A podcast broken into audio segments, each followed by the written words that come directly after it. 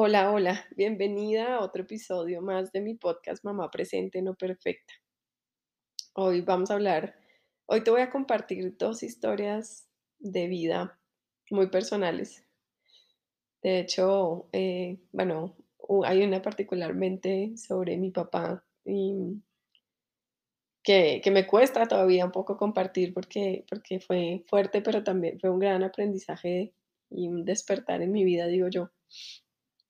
Em, pero el caso es que a través de esas dos historias de mi vida quiero, quiero, quiero que, pues quiero compartir contigo ese aprendizaje sobre lo que es estar verdaderamente presente en la vida de nuestros hijos.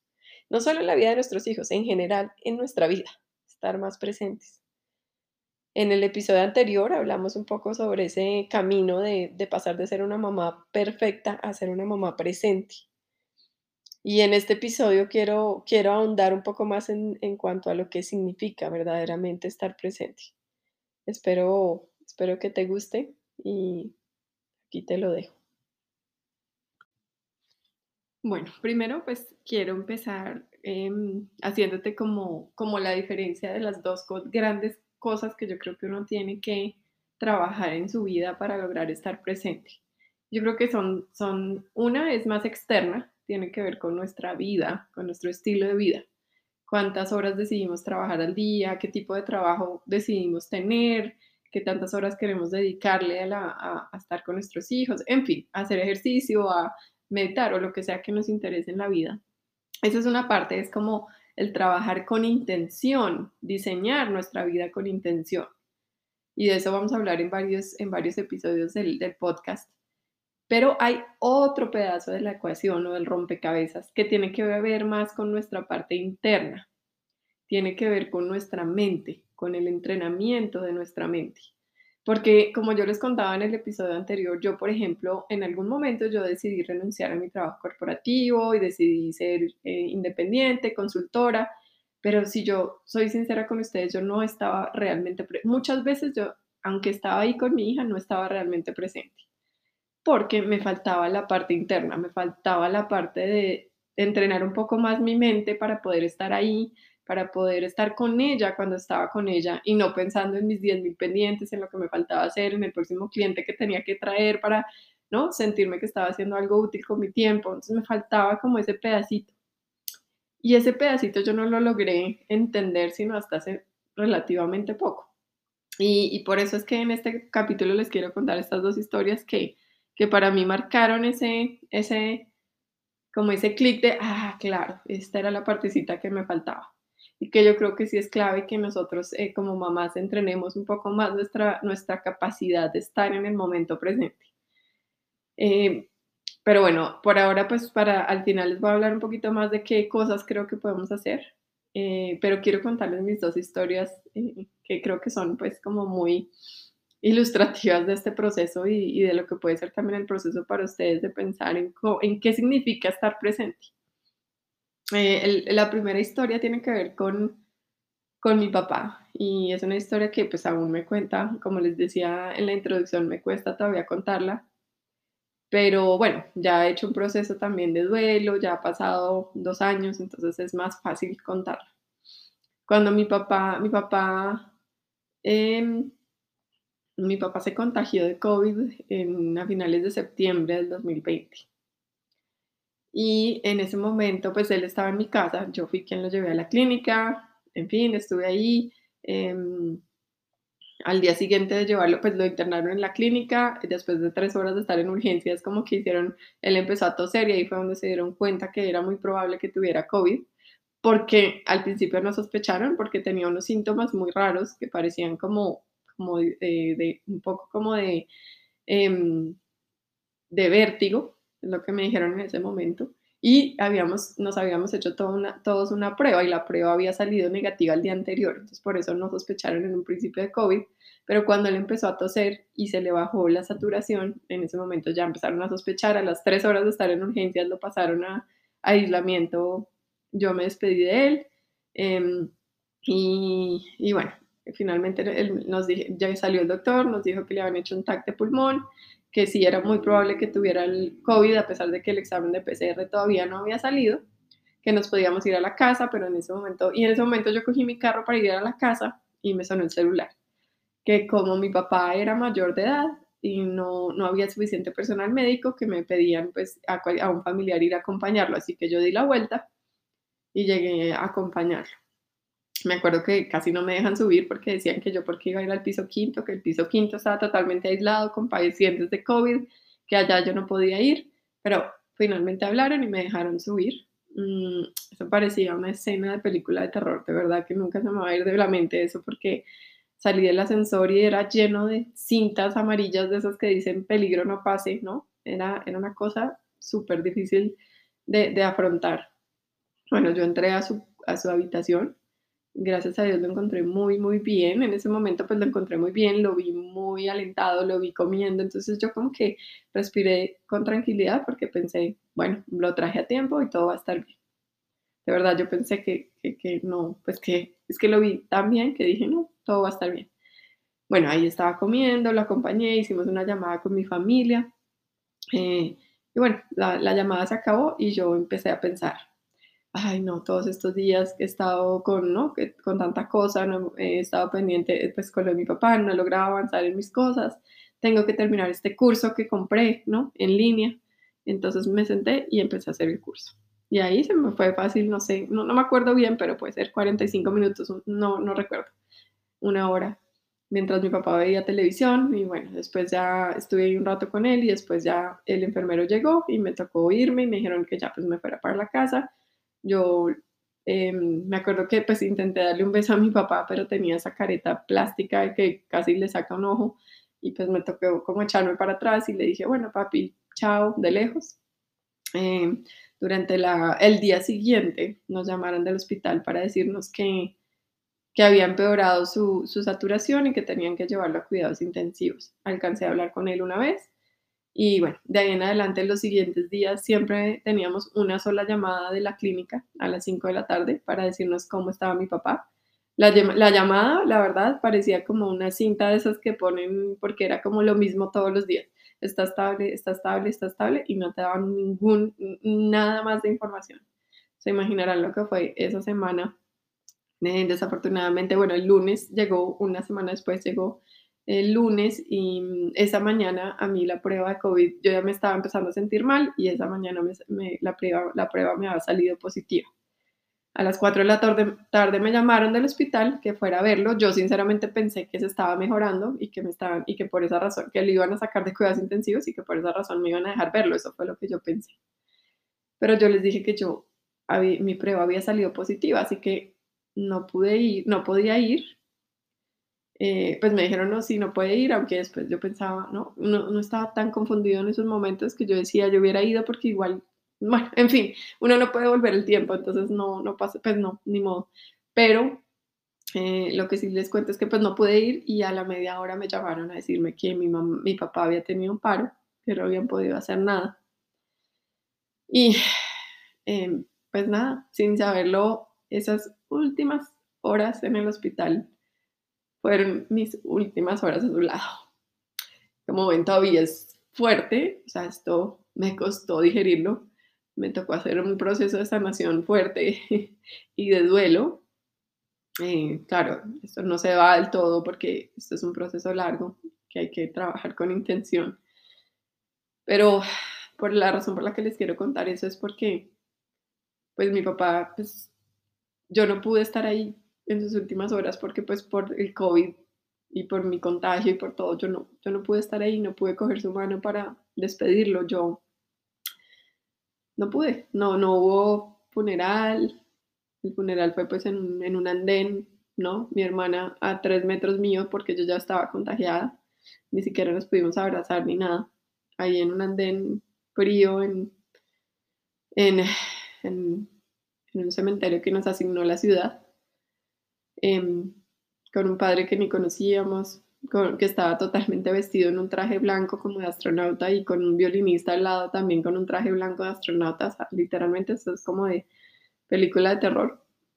Y bueno, nada, solo pude acercarme a, la, a, su coche fúnebre y, y ver su ataúd cerrado desde la ventana de un carro, eso fue todo. Y eso a mí pues me marcó, porque yo nunca me imaginé, nunca me imaginé que yo no iba a poderme despedir de mi papá.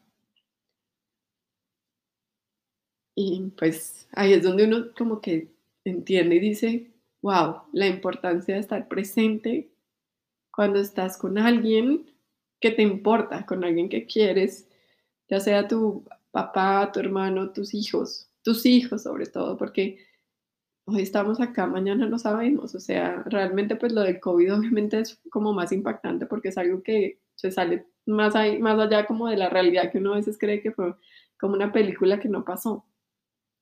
Pero, pero eso pasa, se nos olvida que el tiempo pasa, que, que el, momento es hoy para estar con las personas que son importantes para nosotros. Entonces, ese fue como mi primer aprendizaje fuerte sobre la presencia. Eh, yo creo que eso, hasta ese momento yo había estado pensando mucho en trabajar con mamás para el tema de coaching, pero en ese momento yo dije, yo quiero empezar a explorar más el tema de cómo lograr entrenar mi mente, cómo poder estar más presente, porque yo sentía que yo tenía muy buenas intenciones, pero muchas veces vivía tan mi mente como tan en todas partes que yo, por buenas intenciones que tuviera, no lograba estar ahí como yo quería, ¿no? Entonces eso, eso fue como el primer sacudón, ¿no? Empezó todo este camino de ahondar más en el tema de la presencia. Em, y, y el segundo, que es la segunda historia, es que, pues, bueno, digamos que pasó lo de mi papá, yo ahí decidí empezar a, fortalecer, pues hacer más práctica de, meditación más frecuente, eh, porque necesitaba salir, como se imaginarán, fue una época muy dura, muy dura. Y yo pues tenía que estar ahí para mis hijas, pero a la vez también tenía que hacer el duelo y tenía que sanar muchas cosas. Entonces decidí pues aferrarme mucho a Dios y a la meditación como un momento pues también de reflexión, de sanación, de entenderme un poco más qué estaba pasando por mi cabeza, cómo podía sanar, en fin. Y bueno, pero sabía también que yo, eh, digamos que mm, empecé a meditar, pero, pero de alguna manera sentía que me faltaba aprender más, sentía que necesitaba como más guía y empecé a investigar sobre, sobre mindfulness. Eh, bueno, llegó a mí un libro, como yo soy pues, lectora, me encanta leer y llegó a mí un libro de Daniel Siegel sobre, que se llama em, Aware y, y, ah, y pues lo, lo traté de leer, pero es un libro muy, muy pesado. O sea, Daniel, Daniel es un, yo admiro a Daniel Siegel y me van a oír hablar de él porque es espectacular y es un psiquiatra americano que me encanta porque trabaja mucho con niños, él tiene varios, varios libros de crianza muy bonitos que vienen como desde su su investigación de la neurociencia del cerebro, son muy interesantes, pero además él es un practicante de mindfulness em, dedicado y ha utilizado el mindfulness mucho con niños, niños que tienen problemas de déficit de atención y demás, entonces es una persona muy interesante, pero el libro yo no lo pude leer, sinceramente no pude porque es que era muy pesado, pero empecé a meterme a internet y encontré un curso de él de mindfulness y se llama The Wheel of Awareness, que es como la, la metodología que él utiliza de meditación para mejorar el tema de la atención y de mindfulness. Y empecé, hice el curso y me fascinó. Eso me abrió como las puertas a un nuevo mundo y yo dije, esto me encanta porque además es súper científico, o sea, viene desde entender nuestra mente, que nuestra mente es un miquito, un miquito que no para y que así como nosotros entrenamos nuestro cuerpo, es importante que entrenemos nuestra mente para tener una vida mucho más sana, mucho más equilibrada. Entonces, bueno, ahí empezó mi camino. Con esto del mindfulness decidí hacer un retiro y ahí llegaron mis grandes, busqué, busqué algo de mindfulness que estuviera cerca a mí, en Bogotá, y encontré, pues me encontré con Yours, con la escuela Yours de Mindfulness que, y con mis maravillosos maestros que de verdad agradezco que hayan llegado a mi vida que son Juan Manuel Yunes y María Camila Ursola, con quienes en este momento también voy a empezar un, un, curso para convertirme en, en, maestra de mindfulness desde Mindful Change. Entonces, bueno, ellos, eh, hice un retiro con ellos de tres días, dos días y medio. Bueno, en realidad era el viernes en la noche y hasta el domingo en la tarde. Y pues em, llegué, llegué al retiro. Me acuerdo que pues mi, mi esposo se quedó con mis hijas, yo me fui Eh, después de unas horas de instrucciones de lo que iba a pasar el fin de semana, nos dijeron que pues teníamos que hacer silencio, que todo el retiro iba a ser en silencio y que teníamos que dejar el celular a un lado. Y que eso incluía, WhatsApp también incluía hablar. No sé si no escribían WhatsApp, era como que estaba rompiendo la regla de silencio. Entonces me acuerdo que yo como que, bueno, le escribí a mi esposo y le dije, si necesitas, solo si necesitas, me puedes llamar en llamada de urgencia si es algo muy urgente. Si no, yo me voy a desconectar y pues voy a preguntar por ustedes en la mañana y ya no más porque me voy a desconectar completamente. Miren, solo eso les digo que, fue una experiencia increíble. Ustedes no se imaginan el descanso que yo sentí esos dos días. Y también ahí me di cuenta de esta carga tan pesada que tenemos las mujeres porque es como es que si yo no estoy ahí y pegada al WhatsApp y pegada al celular, entonces mis hijas les va a pasar algo. No, yo creo que tenemos que aprender a soltar un poquito y confiar que hay personas que también son muy capaces de cuidar a nuestros hijos y que nosotros también tenemos derecho a descansar y que no tenemos por qué vivir pegadas a un WhatsApp mirando a ver si de pronto va a pasar algo o necesitamos estar encima de algo de nuestros hijos porque es que sí, porque es que se nos pasa la vida por delante. Pues bueno, eso fue como uno de los aprendizajes de ese, de ese espacio. Pero el otro y es el que les quiero contar fue el que también me marcó en cuanto a lo que significa estar presente.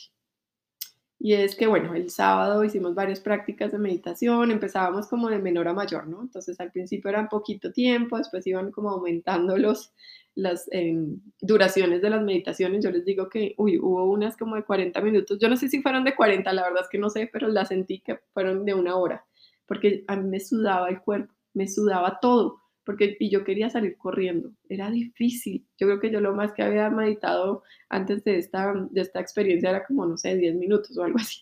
Entonces yo sentía que ya no podía más. Pero bueno, sentía que me iba como, como, no sé cómo les explico, sentía que iba sintiéndome cada vez más capaz de estar en silencio que ya cada vez era más, más fácil estar en silencio conmigo mismo y era una experiencia muy linda. Bueno, ya en la tarde del sábado eh, hubo este ejercicio donde nos tocaba empezar a caminar por el salón y cuando nos encontrábamos con los pies de la persona era mirando como hacia el piso y cuando nos encontrábamos con una persona parábamos y mirándolo a los pies sin hablar le dábamos como un mensaje, algo que sintiéramos que esa persona necesitaba y quisiéramos darle en silencio.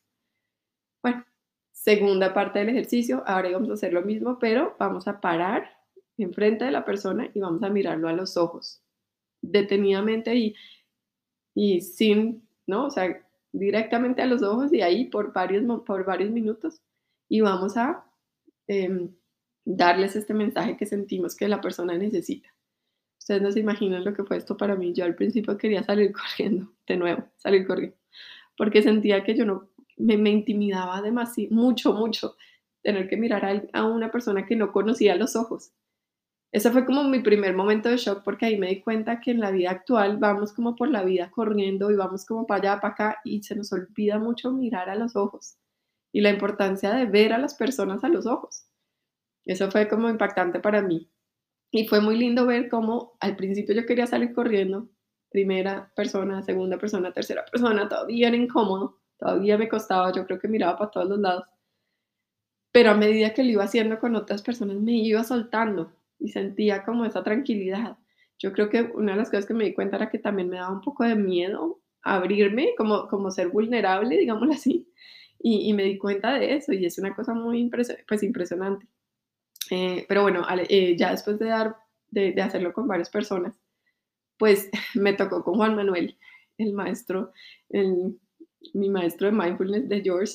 Y pues Juan Manuel es una persona que su energía, su, su presencia es, es, se nota, porque se nota que él ha hecho una práctica eh, muy juiciosa y muy consciente y es una persona que, que su, su, nivel de presencia es impresionante y, y, eso la verdad para una persona que está del otro lado puede, pues, puede generar un poco de, de ansiedad. Fue lo que me pasó a mí. Yo dije, ay, que no me toque, que no me toque, pero me tocó. Y lo más increíble del cuento es que cuando me empezó, pues cuando yo estaba frente a él, sentí que me, o sea, una tranquilidad y una paz. Al contrario de lo que pensé que era que iba a ser como, ay, qué susto me va a ver, ¿no? Me va a ver, va a ver a través mío, me va a poder leer. Al contrario, sentí como una paz y sentí que podía ser vulnerable. Y en mi mente, en ese momento, yo, me, yo como que me solté y dije, ay, Dios mío, sí, esto ha sido duro, han sido años muy duros, de muchas pérdidas. Pero bueno, aquí vamos. Y yo sentí que él me escuchó y él como que me miró y me, con sus ojos, con su todo, con su cuerpo, con su mirada, me dijo, tranquila, eh, te entiendo, te veo y, y, todo va a estar bien. Y me dio un abrazo y como que ese abrazo fue como un abrazo de sanación, de verdad. Y como de que me estaba viendo. Y yo decía, y eso fue para mí impactante. Yo no sé ni cómo describírselos, de verdad. Es difícil de describir. Pero bueno, el caso es que ya después de que me tocó con él, las personas que siguieron como que cada vez me sentía más abierta, más tranquila y me tocó con una señora eh, ya mayor y, ella, y pues lo mismo me pasó con ella, ella, ella como que me leyó, como que me vio y me dio un abrazo como tan fraternal, casi que sentí como si fuera mi mamá.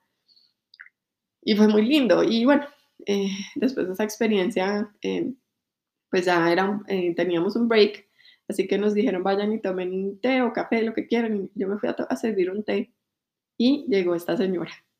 Y esta señora se me acercó y me dijo, mira, yo sé que no podemos hablar, pero yo voy a, voy a romper la regla por un momento.